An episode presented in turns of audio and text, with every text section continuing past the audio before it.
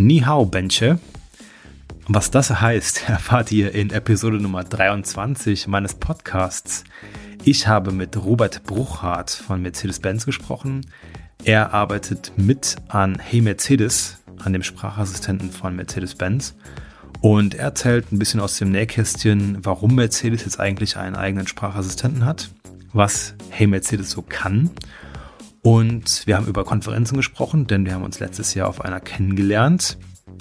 Und ähm, ja, wir haben auch über das Wetter gesprochen, natürlich so ein bisschen, ähm, wie so in San Francisco so die Arbeitsbedingungen sind. Ne? Ähm, relativ schlecht, wie man sich vorstellen kann. Wie auch immer, ähm, viel Spaß mit äh, All About Voice äh, 23 und ich würde mal sagen, hey Mercedes, starte den besten Podcast oder nichts. Ladies and Gentlemen, it's all about voice.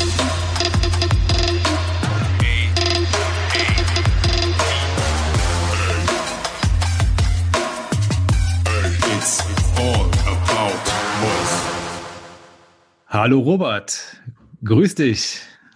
Hi Tim, grüß dich ebenfalls. Hallo, heute auch wieder eine ganz, ganz lange Leitung eigentlich von Köln nach San Francisco. Ähm, Sunnyvale jetzt gerade, um ganz genau zu sein.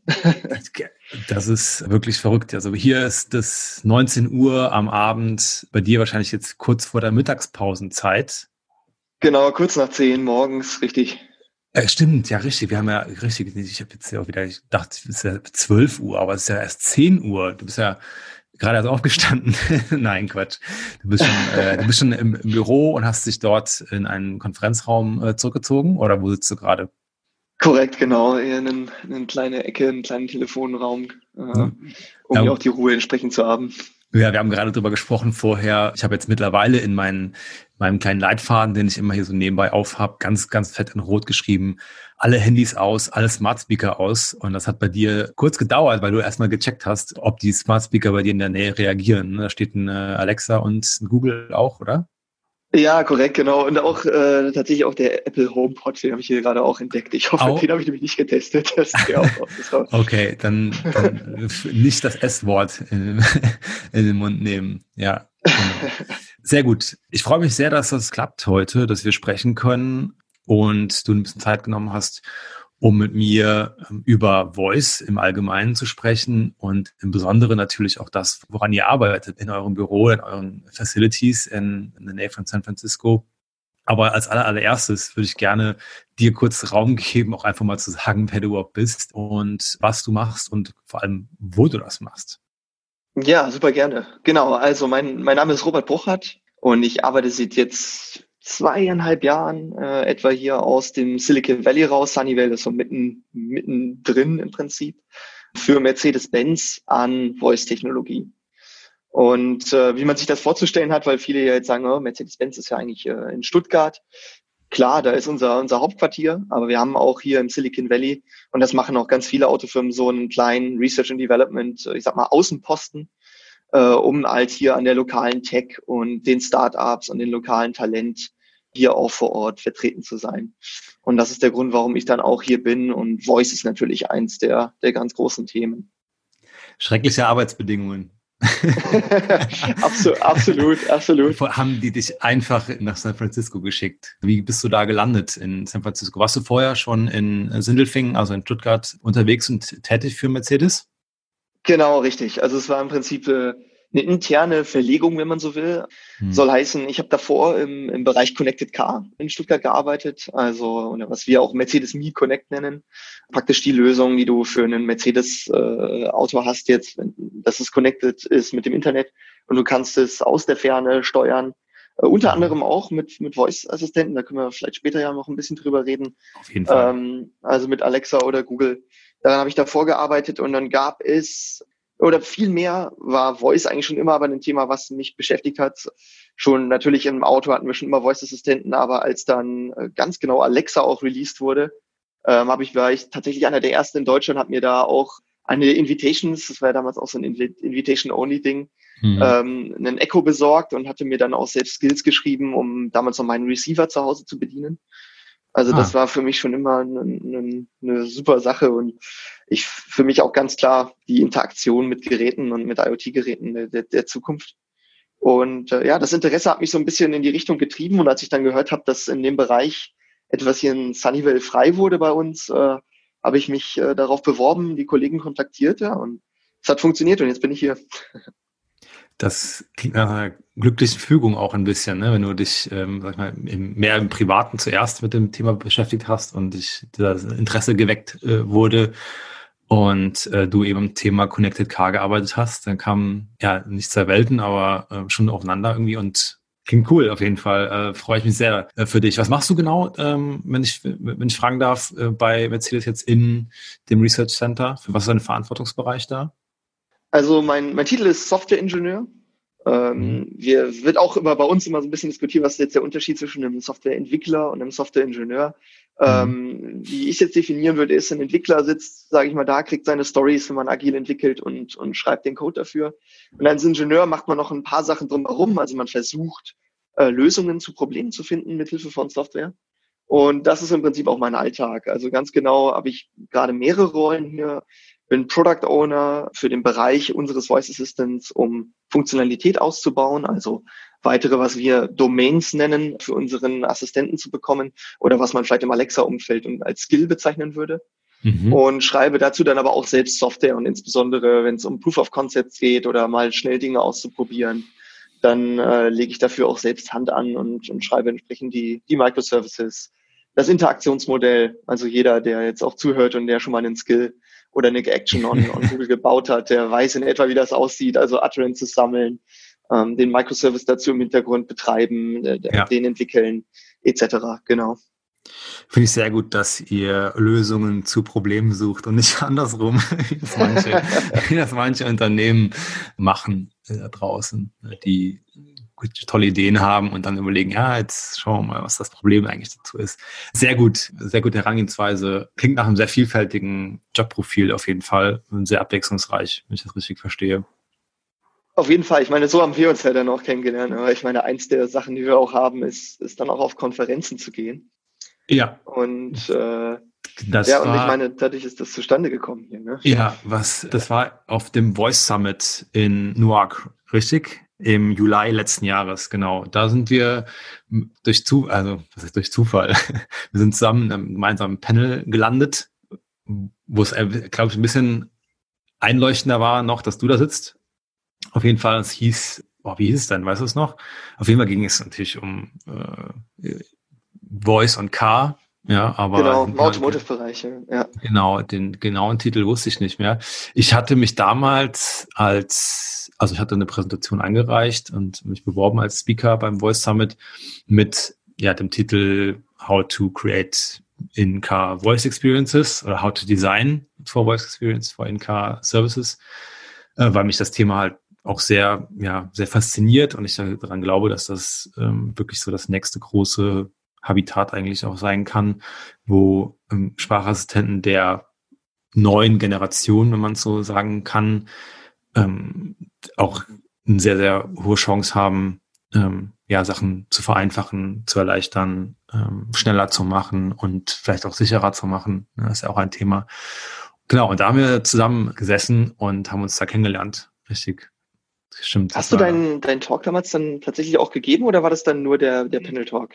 Nee, also das war ja so ein, eine kleine bisschen Überraschung eigentlich beim Voice Summit, dass es relativ wenige Präsentationen gab, sondern dass die Leute ähm, zwar dann eine Bestätigung bekommen haben, dass sie angenommen wurden als Speaker, aber dann in Panels gesetzt worden sind. Da mhm. gab es auch so geteilte Meinungen dazu, ob das so toll ist, wenn man aus ja 400 oder 500 ähm, Speaker-Bewerbungen einfach dann 100 Panels macht und alle Leute zusammensetzt einfach.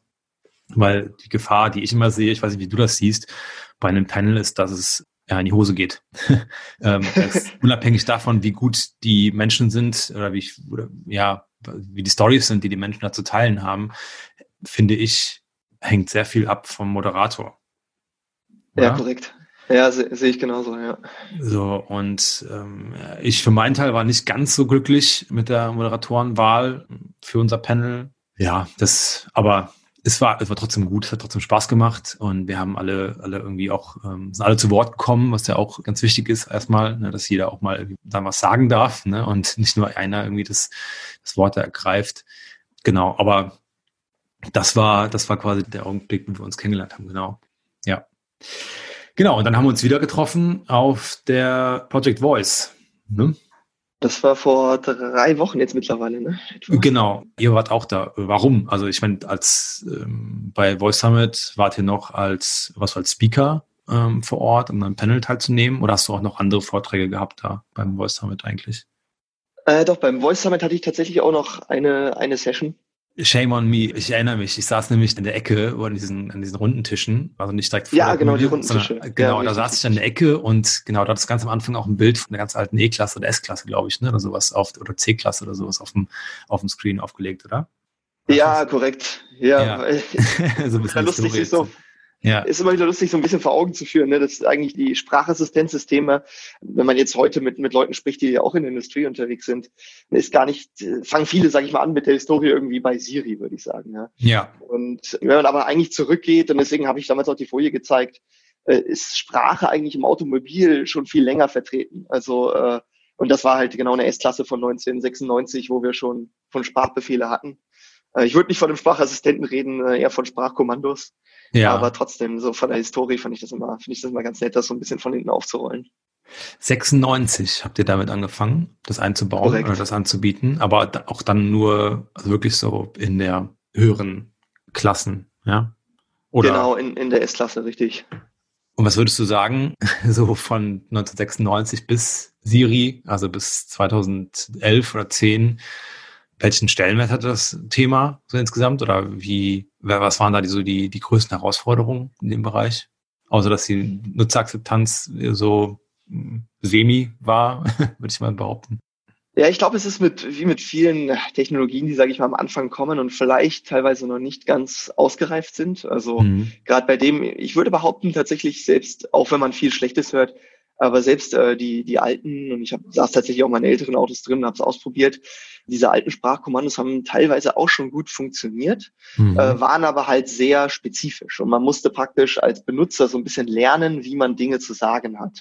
Ja. Ähm, das ist, glaube ich, das, was sich dann auch insbesondere mit Siri geändert hat, dieses weg von ganz klaren Sprachkommandos, dass ich irgendwie sagen muss, navigiere zu und dann eine Adresse hin zu mehr natürlicher Sprache. Und ich würde behaupten, auch heute sind wir noch, haben wir noch sehr viel Potenzial, selbst auch bei, bei allen Marktführern in natürlicher Sprache und wirklich so, ja. wie man auch, wie wir jetzt miteinander reden, dass einen die Assistenten verstehen.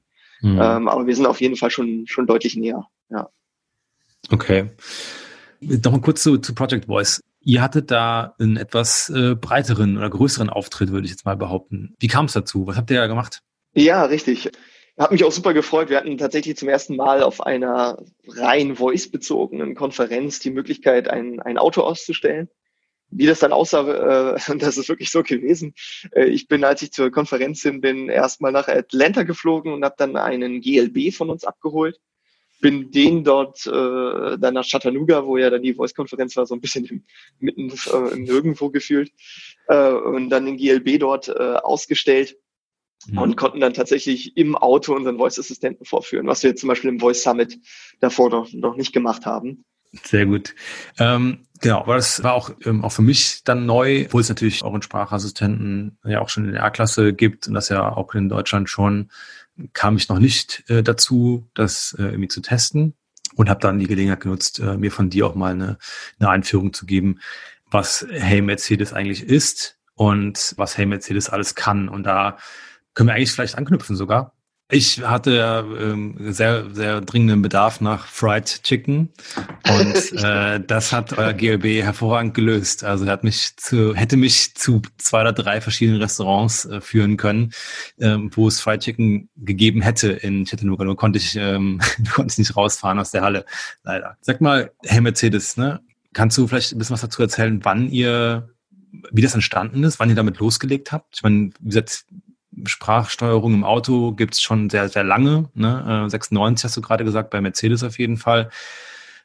Was hat das ermöglicht, jetzt mit Hey Mercedes an den Start zu gehen? Und was waren so die, die Beweggründe? Kannst du da mehr zu erzählen?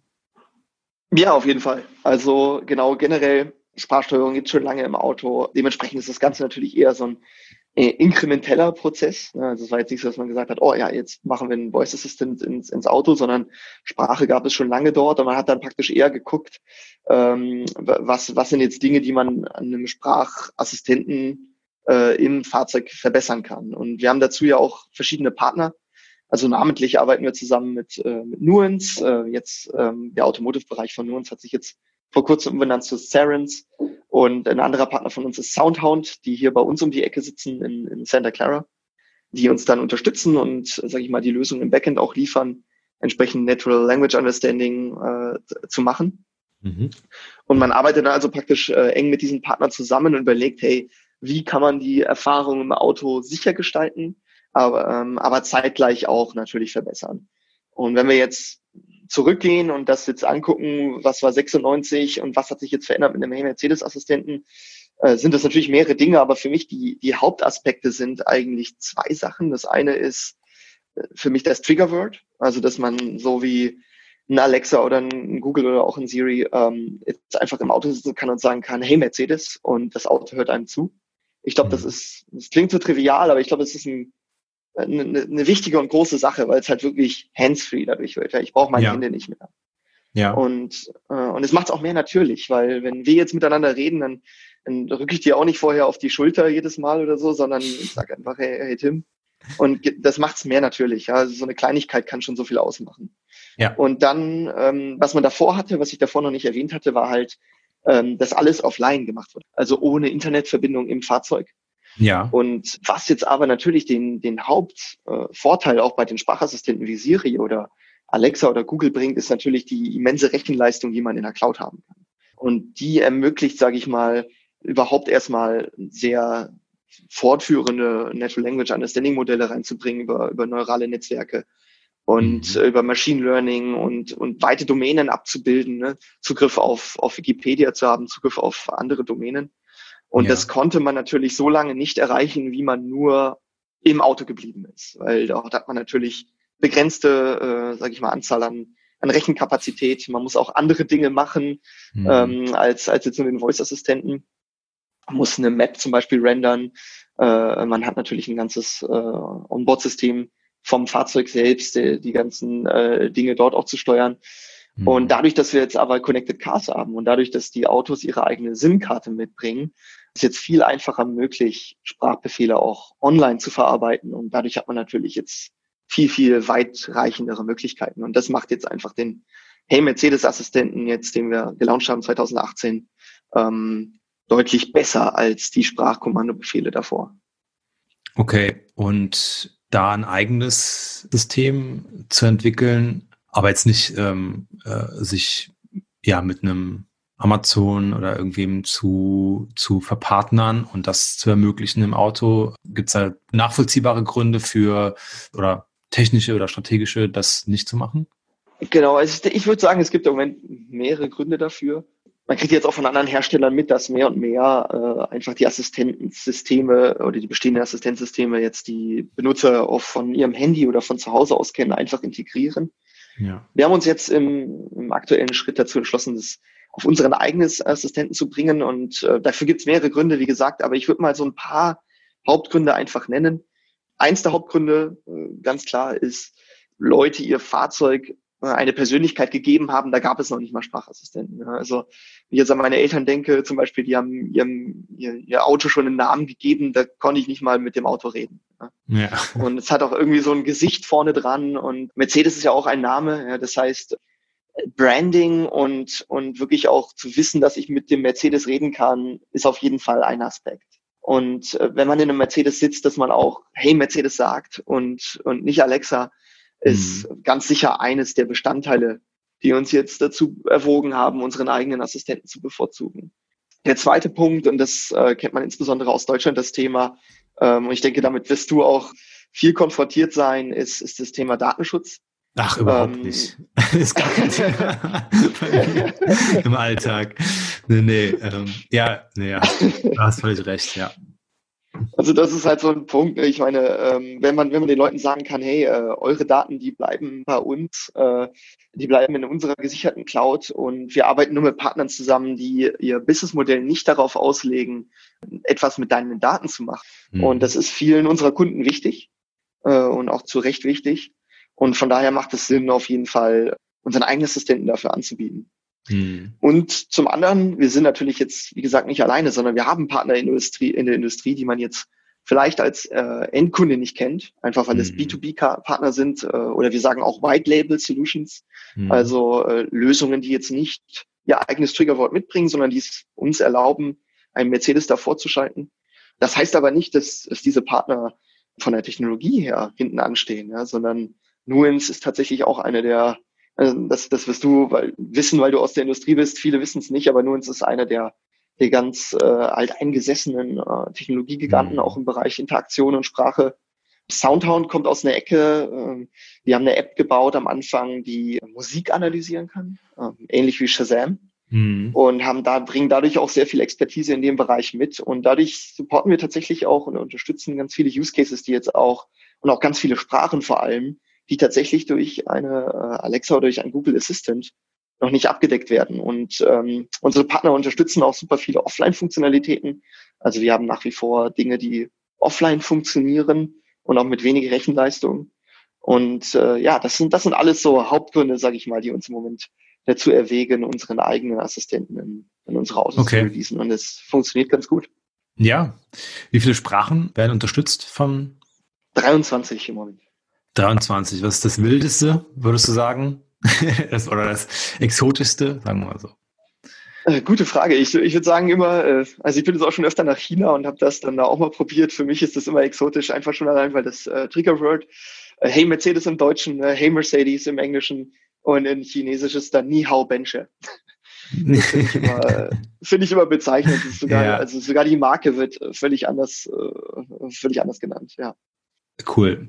Sag mal, wie ihr strukturiert seid. Also gibt es da ähm, Leute, die sich jetzt hauptsächlich mit dann ähm, dem ganzen, die ganzen Implementierungen von den NLU-Geschichten äh, von Soundhound oder Nuance sich beschäftigen oder Serens jetzt beschäftigen und dann andere, die das Interface bauen. Also kannst du da was zu erzählen, so wo da welche Dinge passieren? Hm, ich würde sagen, jetzt in, in dem Umfeld, wo ich unterwegs bin, sind wir relativ interdisziplinär wir haben sehr viel von, von der aktuellen Entwicklung oder eigentlich der, der größte Teil ähm, ist auf jeden Fall den Kollegen in, in Sindelfingen und in Stuttgart zuzuschreiben. Einfach dadurch, dass es da unser Hauptquartier ist. Wenn wir jetzt auf unser, unser Team gucken hier in Silicon Valley, da einfach dadurch, dass wir hier die Lage und die Position haben, ist unser Fokus natürlich äh, sehr viel in Richtung Kollaboration mit Soundhound, weil die sitzen um die Ecke und äh, weitere Funktionalitäten zu, zu erkunden, weil wir haben alle möglichen Unternehmen um uns herum.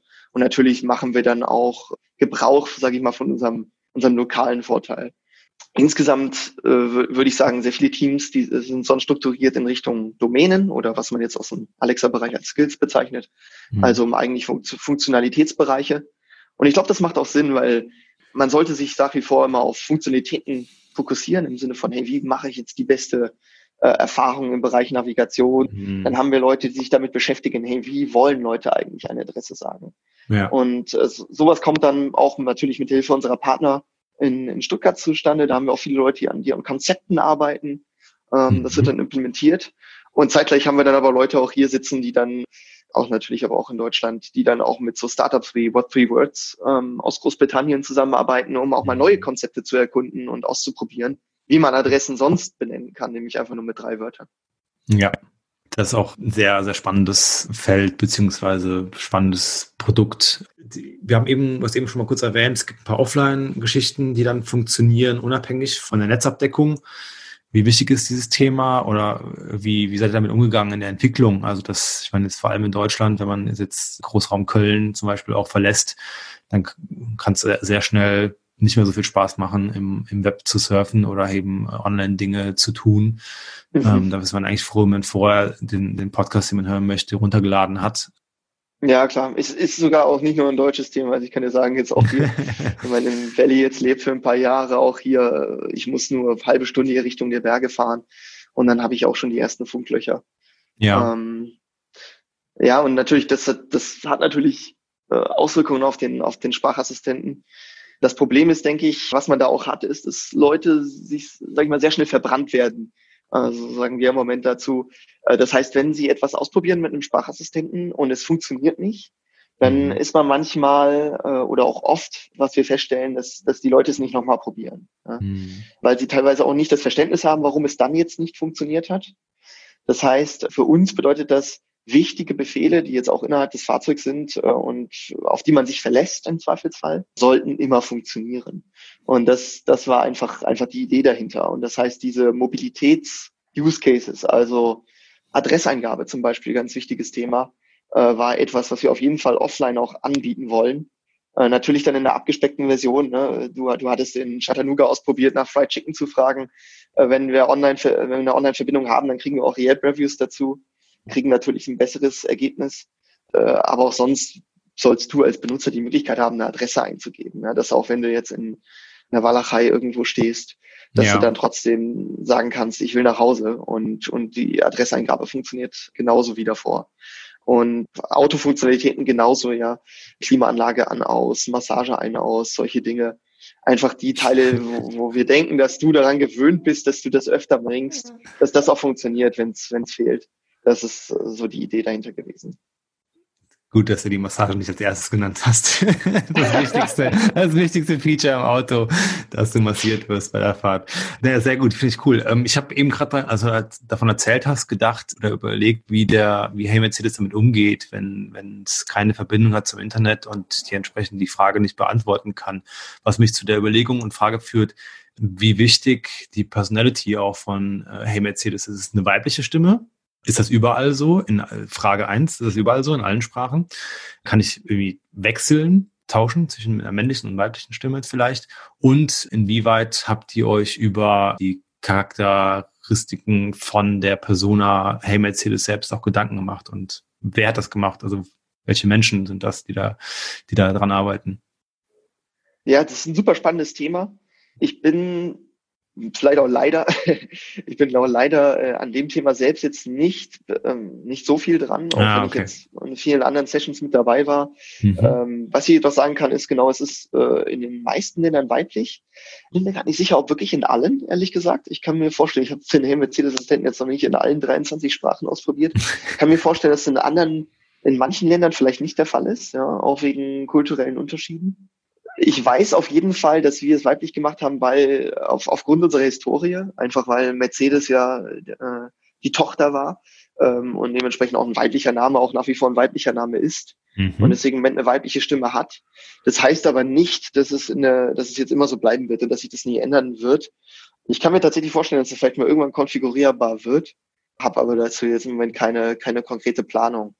Ich denke, dass man sich aber auf jeden Fall dort noch sehr viele Gedanken machen kann. Auch jetzt nicht nur wir, sondern auch andere. Gab eine ganz coole äh, Session, ich weiß nicht, ob du mit dabei warst, in Project Voice. Ähm, da haben sie über so äh, Gender Discrimination auch im Bereich von Voice Assistance gesprochen. Mhm. Und dass halt sehr viele Assistenten im Moment weiblich sind und, und auch die Reaktion auf bestimmte Nachfragen etc. Und hat mich jetzt persönlich sehr viel zum Denken angeregt und äh, auch die ein oder andere interne Diskussion so ein bisschen losgetreten. Und ich glaube, da, dass da noch sehr viel Potenzial ist, auch bei auch bei der Alexa. Ich finde es vom Google Assistant eigentlich ganz gut gelöst, dass man es wählen kann. Und auch andere Assistenten machen es ja so.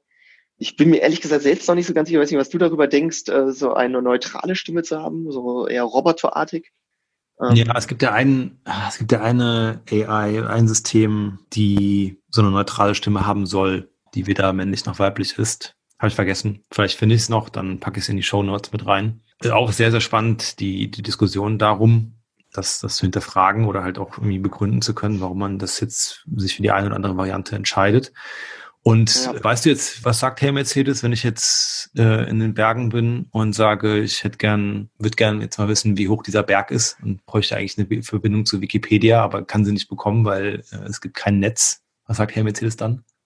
Also in, in den neueren Versionen sind wir äh, besser geworden und da wird er dir antworten, dass er das nicht im Moment beantworten kann, weil die Internetverbindung fehlt.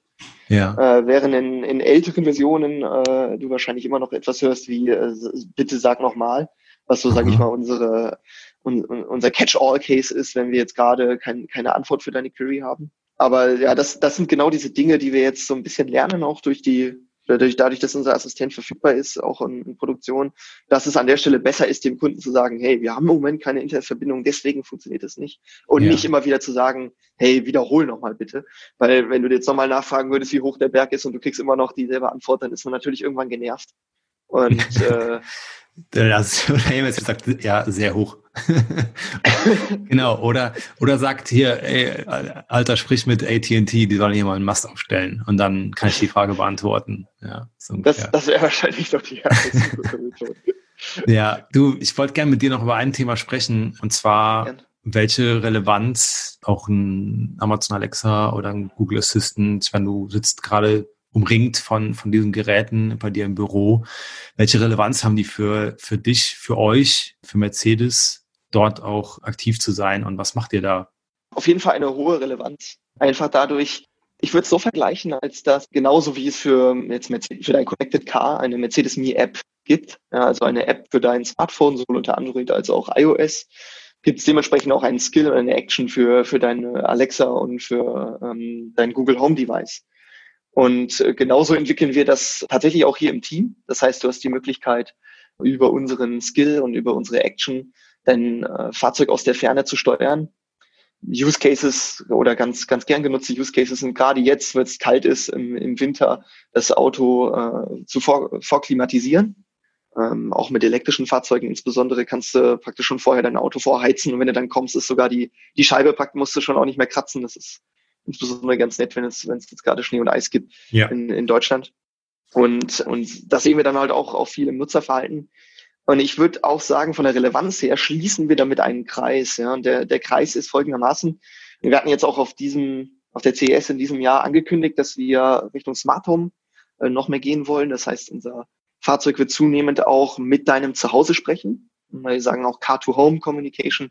Also das Auto redet mit dem Zuhause, um dort dein Smart Home vielleicht schon vorzubereiten, mit deinem Nest-Thermostat zu reden, vielleicht mit deinem, deinem Bosch Smart Home oder was auch immer dein Provider ist, um entsprechend Dinge zu tun, wenn du jetzt vielleicht auf dem Nachhauseweg bist oder, okay. äh, oder vielleicht deinen Fernseher auszuschalten, wenn du gerade wegfährst. Und genauso ist natürlich andersrum die Idee. Ja, wenn ich zu Hause bin, möchte ich aber auch mit meinem Auto in Kontakt bleiben. Ja, und ich möchte vielleicht wissen, wo das Auto gerade ist. Ich möchte vielleicht wissen, ob es abgeschlossen ist. Ja, und, und ja. ich möchte es vielleicht sogar auch abschließen, wenn ich es vergessen habe. Und ja. das Ganze möglichst convenient und halt hands-free. Und das ist so unsere Idee im Moment. Und ganz besonders toll fand ich da unsere Initiative jetzt vom letzten Jahr, hatten wir vorgestellt auf der, ähm, da hatten wir zusammen mit Google hier gearbeitet, um Direct Actions on Google zu launchen. Das heißt, so wie man es von Smart Devices und Smart Home Devices kennt, kann man dann einfach nur sagen, hey Google, schließ mein Auto ab und es schließt das Fahrzeug ab. Während man davor noch diese etwas sperrige Grammatik verwenden musste. Ja. Sag Mercedes, schließ mein Auto ab, was man jetzt äh, aus dem Alexa-Skill-Umfeld auch so kennt. Ja. Und ich denke, in die Richtung zu gehen, diese natürliche Dialoge zu, zu ermöglichen und das Ganze aber auch handsfree zu gestalten, während man immer verbunden bleibt mit all seinen Geräten, ganz egal ob Smart Home oder äh, oder sein Fahrzeug. Ich glaube, das ist eine super gute und sehr wichtige Richtung. Versucht ihr jetzt die Sachen, die ihr mit ähm, Mercedes Me oder Mercedes Me Connect ähm, bereitgestellt habt, auf einer App-Basis, war ja der Anfang, ne? quasi eine Mobile-App zu bauen, zum ganzen System, dass da jetzt neue Use Cases auch mit entstehen mit Voice oder macht jetzt erstmal Voice Layer, der die App-Funktion mehr oder weniger dann unterstützt? Was kommt da noch oder was ist da noch im Prinzip in, in, der, in der Mache? Das ist eine sehr gute Frage. Ähm, ja, einfach aus dem Grund, also zwei, zwei Gedanken dazu. Einer ist natürlich, man neigt dazu jetzt, dadurch, dass Voice auch gerade so gehypt wird, äh, hier in den USA insbesondere, mhm. ich glaube, in, in Deutschland ist es jetzt auch immer mehr am Kommen, neigt man dazu, jetzt mit Voice auf alles zu schießen. Ja? Das heißt, mhm. man sagt jetzt erstmal, okay, äh, wie kann ich das jetzt Voice-enabled machen? Ja. Ich glaube aber nicht, dass es sinnvoll ist für alles. Das heißt, das, was wir jetzt insbesondere sehen, ist, tatsächlich sind wir am Anfang so ein bisschen in die Richtung gegangen. Wir haben uns angeguckt, hey, was für APIs haben wir? Und ja, dann hauen wir jetzt einfach Voice davor. Ja, und dann kann ich jetzt mein Fahrzeug jetzt irgendwie auch auf und abschließen und eine, äh, vielleicht eine Abfahrtszeit programmieren etc. Aber nicht alles macht Sinn. Und ja. das, das sieht man dann am Ende, wenn, wenn es dann beim Kunden ist tatsächlich. Ähm, oder indem man halt vorher User Studies macht. Was sind eigentlich die Use Cases, die, die wirklich sinnvoll sind? Ja. Und ähm, ich würde behaupten, es macht selbst bei Voice Sinn, auch wenn man halt nicht das Problem hat, wie jetzt bei einem grafischen Benutzerinterface, dass man Dinge nicht überladen kann. Ja, bei Voice hast du ja eigentlich diese Überladung nicht. Einfach dadurch, dass ich nicht 80 Button irgendwie immer sehe oder so, mhm. sondern einfach immer sagen kann, was ich möchte, könnte man ja jetzt argumentieren, okay, dann könnten wir ja alles reinhauen, was irgendwie geht, weil kannst ja eh nicht überladen. Dagegen würde ich allerdings argumentieren, dass halt Qualität auch immer noch sehr wichtig ist. Das heißt, ich, äh, gerade mit, mit dem Team, was wir hier haben, aber auch mit größeren Teams, würde ich sagen, lieber der Fokus auf ein paar Use Cases, die extrem gut funktionieren und wo, sage ich mal, die Interaktion sehr natürlich ist, als sehr viele Dinge abzudecken, wo die dann aber keiner benutzen kann, weil es zu kompliziert wird oder zu, zu sperrig damit zu interagieren. Um vielleicht jetzt konkreter noch auf deine Frage zu antworten, wir haben zum Beispiel das Feature von, äh, von unserer Formklimatisierung und da lässt sich auch eine, eine Abfahrtszeit programmieren. Äh, das kann man in der App natürlich super machen. Ne? Da gibt's ja diese schönen Rotoren, ne, wo man einfach die Uhrzeit einstellen kann. Ja. Über Voice, diese Multi-Step-Dialoge, da jetzt ähm, sowas anzubieten, haben wir jetzt erstmal nicht gemacht. Einfach aus dem Grund, weil was wir feststellen, ist, dass viele Leute einfach sagen, hey, ich will sie jetzt vorklimatisieren. Ja? Also ja. morgens, wenn man sich wenn man beim Frühstück sitzt, einen Kaffee trinkt, dann sagt man, äh, Alexa, ähm, klimatisiere mein Auto vor oder hey Google, mach mein Auto warm oder irgendwie etwas in der Richtung.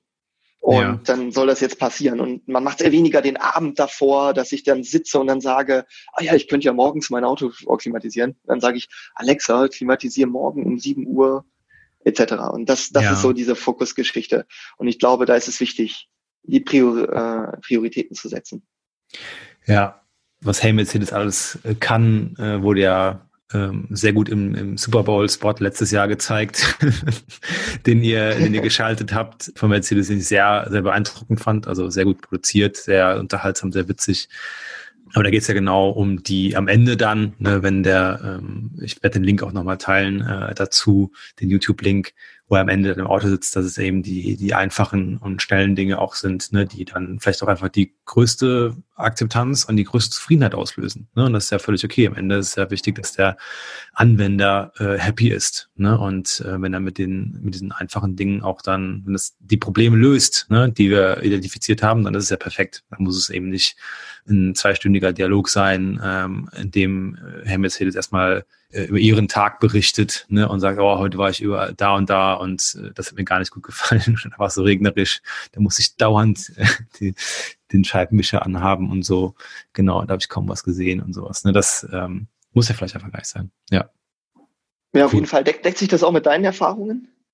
Ja, also ich muss sagen, dass sich auch da meine Ansichten in den letzten drei Jahren äh, geändert haben, in Anführungszeichen. Am Anfang war ich auch sehr mhm. auf, jetzt müssen wir endlich mal Multi-Turn-Dialoge müssen jetzt mal kommen und es müssen mal richtig komplexe Anwendungen her und richtig komplexe Use Cases und so weiter. Und so mit, mit der Erfahrung, die wir gesammelt haben, und immer wieder diesen, diesen Satz von, von verschiedenen Menschen im Netz oder sonst wo, ob jetzt Alexa nur der bessere, ein besserer Eiertimer ist, ob es das dann war, letztendlich.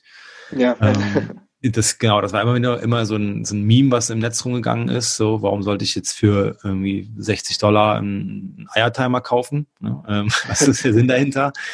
Aber letztendlich, wenn das das ist, was irgendwie dich durch den Alltag äh, begleitet, ne, dass eben dieser Licht an, Licht aus, ähm, stelle einen Timer, ne, den wahrscheinlich wirklich 95 Prozent aller Nutzer jeden Tag nutzen, ich auch, ja, also mehrfach am Tag. Oder jetzt meine Kaffeemaschine anzumachen und auszumachen damit, macht mich glücklich, ja. Und das ist, das ist das Wichtigste, ja. Und klar habe ich jetzt keine 50 Minuten Zeiteinsparung dadurch am Tag, aber es sind halt dann doch irgendwie die, meistens dann die kleinen Dinge, die einfach einen großen Effekt haben. Ne? Und das, da bin ich voll, voll von überzeugt, dass man, dass eine einschlägige, gute Killer-Idee auch was ganz, ganz Einfaches sein kann. Ja, auf jeden ja. Fall. Gut, du, wir haben jetzt lange gequatscht auf jeden Fall, was ich sehr, sehr spannend finde, weil es einfach ein super Thema ist, äh, worüber ich gerne noch viel, viel länger mit dir sprechen wollen würde. Vielleicht, um das Ganze abzurunden, wir haben angefangen, so ein bisschen über Events zu sprechen, was schon mal jetzt quasi im, oder wir haben in, in, zwischen den Zeilen oder im Nebensatz gesagt, dass ihr das nächste Mal oder du das nächste Mal unterwegs bist im April, richtig? Auf dem The Voice, äh, oh, ich vergesse den Namen, Voice of the Car genau. Summit, ne? Genau. Wo ist richtig, der? Richtig, hier in San Jose. Also um die Ecke. San Jose ist auch im Silicon Valley. Es sagt auch immer vielen Leuten nicht so viel, auch wenn es mehr als eine halbe Million Einwohner auch hat. Da seid ihr, okay. Und gibt es noch irgendwas, was in, bei euch auf dem Plan ist, die für, für, dich persönlich vielleicht relevant sind oder vielleicht auch für euch dann, äh, um euch da zu präsentieren? Auf jeden Fall. Also ähm, ich glaube, eine, eine gute Liste, oder da, da gucken wir auf jeden Fall mal ganz gerne rauf, ist äh, von Bespoken. Ja. Ähm, da gibt es einen Blog-Eintrag, die äh, tracken eigentlich immer ganz gut hier zumindest für, oder hauptsächlich natürlich auf, auf US den Fokus ähm, Ja. für Voice First Events. Äh, ich glaube, da macht Sinn, mal reinzugucken. Ja. Voice Summit dieses Jahr natürlich auf jeden Fall. Ich glaube, diesmal sind sie in einer anderen Location. Ja. Ähm, DC. Ja. Genau. Genau, DC, richtig, richtig. Ja. Ähm, ich glaube, das wird auf jeden Fall spannend. Ähm, und dann, ja, ich, äh, sonst würde ich einfach empfehlen, auf, über die, über die Liste zu gucken. Das ist auf jeden Fall das, was wir auch machen. Ja, genau. Da hat auch, glaube ich, noch jemand, und zwar aus Frankreich, ähm, die Natalie Scott heißt sie, die hat ähm, nach Project Voice auch nochmal eine eigene Webseite dafür ins Leben gerufen. Die heißt www.voice-events.com. Die ist auch, die ist auch ganz gut auf jeden Fall. Also da kann man auch nochmal schauen, was es so gibt, ähm, auch weltweit mehr oder weniger. Sehr gut. Robert, äh, vielen, vielen Dank für deine Zeit. Ich hoffe, das ging mit deinem eigenen Terminplan äh, jetzt überein, äh, dass das funktioniert, so lange zu sprechen.